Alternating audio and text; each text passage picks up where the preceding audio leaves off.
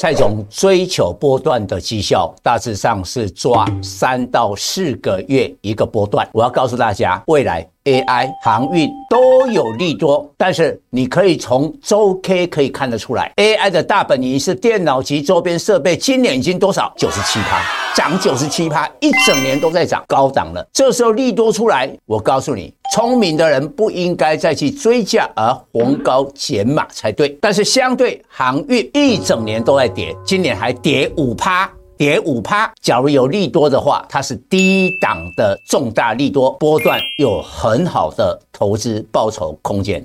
各位粉丝朋友，大家好，我是蔡章，现在是礼拜三盘后的分析。很显然，这两天有特定的买盘。希望塑造第一个台股二零二三年漂亮的宏观。到目前哦，台股已经创下了二零零九年以来这十四年来最好的一年绩效。到目前今年涨幅呢超过了二十六趴。第二个，希望建立大家对二零二四年。圆月效应的信心，所以今天发动全指股，台积电涨六块五九二，连电都不涨，大涨了五趴。莲花科在昨天攻上了千元之后，今天再涨四趴，来到一零四零。这三大权值股让大盘今天上涨一百三十九点，收在一七八九一，所以很可能哈。就在礼拜五，二零二三年的封关，指数有可能会挑战一万八千点。但是我要跟各位很冷静的分析，我曾经讲了我自己三十几年的经验，哪一年就像今年这样绩效这么好的时候，通常那一年的最会飙的股票，隔一年。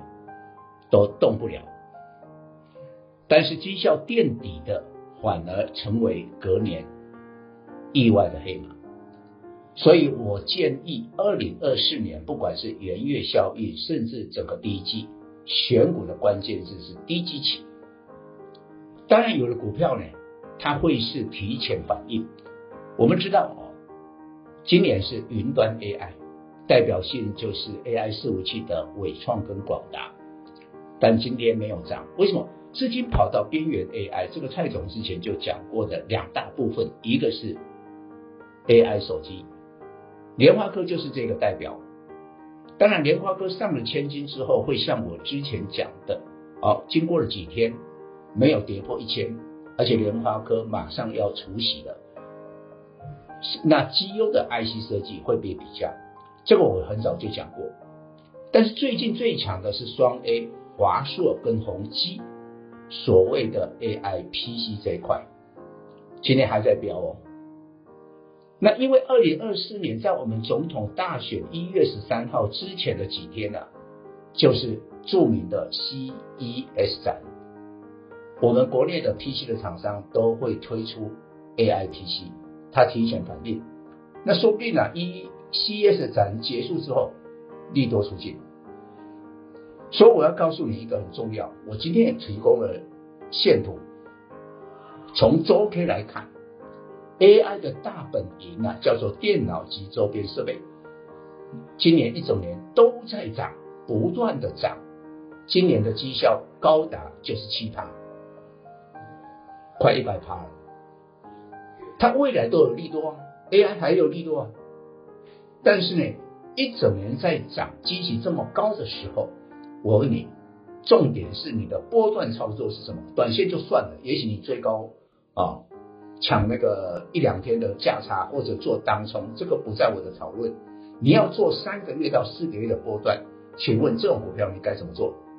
蔡总建议逢高减码，只要在高档有利多就是减码。